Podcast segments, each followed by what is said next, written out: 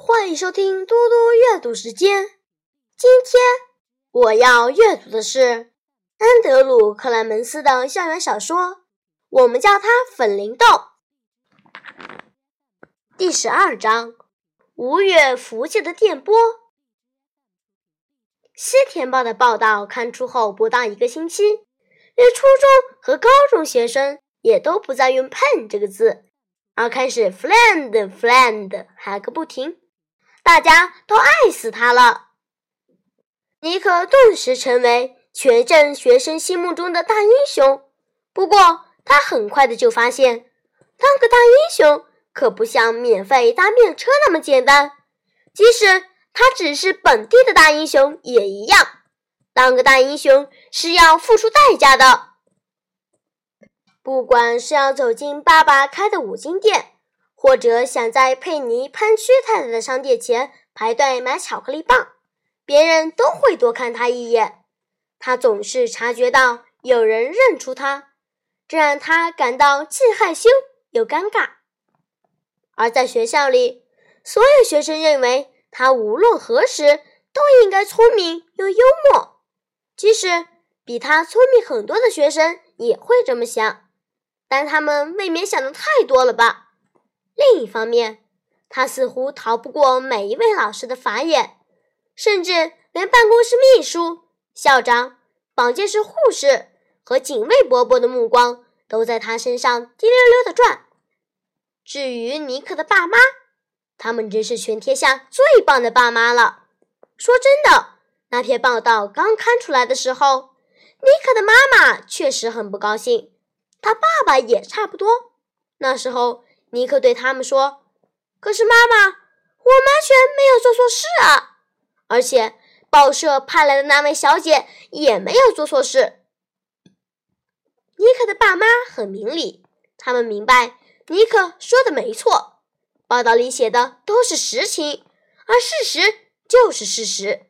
现在做什么也没用。一旦换个角度想，他们就放宽心了。即使儿子已经变成全镇的话题，心里难免有些不安。但毕竟发明新词不是每天都有的事情，这简直酷毙了！他们的尼克真是好汉一条，一点儿都没有退缩的样子。镇上也有人认为这个新词真是酷毙了。巴德·罗伦斯一辈子都住在西铁镇。他年纪轻轻就赚了不少钱，年仅十九岁便存下足够的资金，准备投资做生意。他到处寻找值得投资的妙点子，结果他买下全美国第一家皇后牛奶冰淇淋。现在这已经是风靡全世界的冰淇淋品牌。过了没几年，他又买下一家麦当劳门市。三十几年来，这两家餐厅。让巴德荷包满满，他也成为西铁镇的意见领袖之一。巴德罗伦斯当然看到了有关新字的报道，他立刻联系律师，请律师针对 “friend” 整理出初步的商标申请文件。四天内，他已经成立一家小公司，开始推出物美价廉的塑料圆珠笔。最特别的是，每支笔上都印有 “friend” 字样。产品上市不过一个星期，他就卖出去三千只 Fland，销售速度如此之快，让 Fland 严重缺货。你去西铁镇任何一间商店都买不到。不过，接下来情势变化的速度也和销售速度一样快，小朋友再也不买 Fland 了，他们很快便失去兴趣，销售量急剧下跌。巴德。开始思考其他的产品。再过一个星期就是万圣节，秋叶纷飞，西铁镇的风波似乎即将沉静下来。也许迟早会沉寂下来。如果没有艾丽·罗尔德斯插上一脚的话，艾丽住在贝斯利镇，那里与西铁镇相距大约十千米。平时。他在卡林顿镇的哥伦比亚广播公司电视台做兼职工作，卡奇顿镇是个人口七万五千五百人的大城镇。一旦发生重要的地方新闻，例如洪水、龙卷风之类的天灾，或者偶尔挖掘出可爱或特殊的趣味小故事，艾琳就会打电话通知卡林顿的地方新闻部经理。如果那确实是值得报道的题材，或者当天刚好全世界都没发生什么特殊事件，地方电视台便会派出一个摄影小组，一行人开着箱型车出击采访。附近地区有许多小镇，艾丽向来会把这些小镇的地方报全数定期，以便随时跟踪各地发生的新闻。大多数地方报发行日都是星期四，送到他家里的时间则大约是下星期一或星期二。于是他会花一到两天时间全部浏览一次。到了星期三早晨，艾丽终于看到《西田报》。关于文字大战那一则报道了，他从头到尾看了两次，也很仔细地研究了那张大合照。他心里发出“当”的一声，这则新闻绝对可以拿金牌。卡林顿的地方新闻部经理也很赞同他的看法。经理打电话到哥伦比亚广播公司的波士顿办公室，因为波士顿有时候。会从卡林顿新闻室学取一些新闻题材。波士顿负责的女士认为这则新闻确实很有爆点，于是打电话给纽约总部全国联播新闻的编辑。等到《西田报》那篇报道传真到纽约总部，工作人员全都爱死了。他们赶紧查询当周的节目表。决定放在隔天星期四的晚间新闻时段，这绝对是最棒的压轴新闻。一连串电话指令由纽约传到波士顿，到卡林顿，再到贝瑟利镇。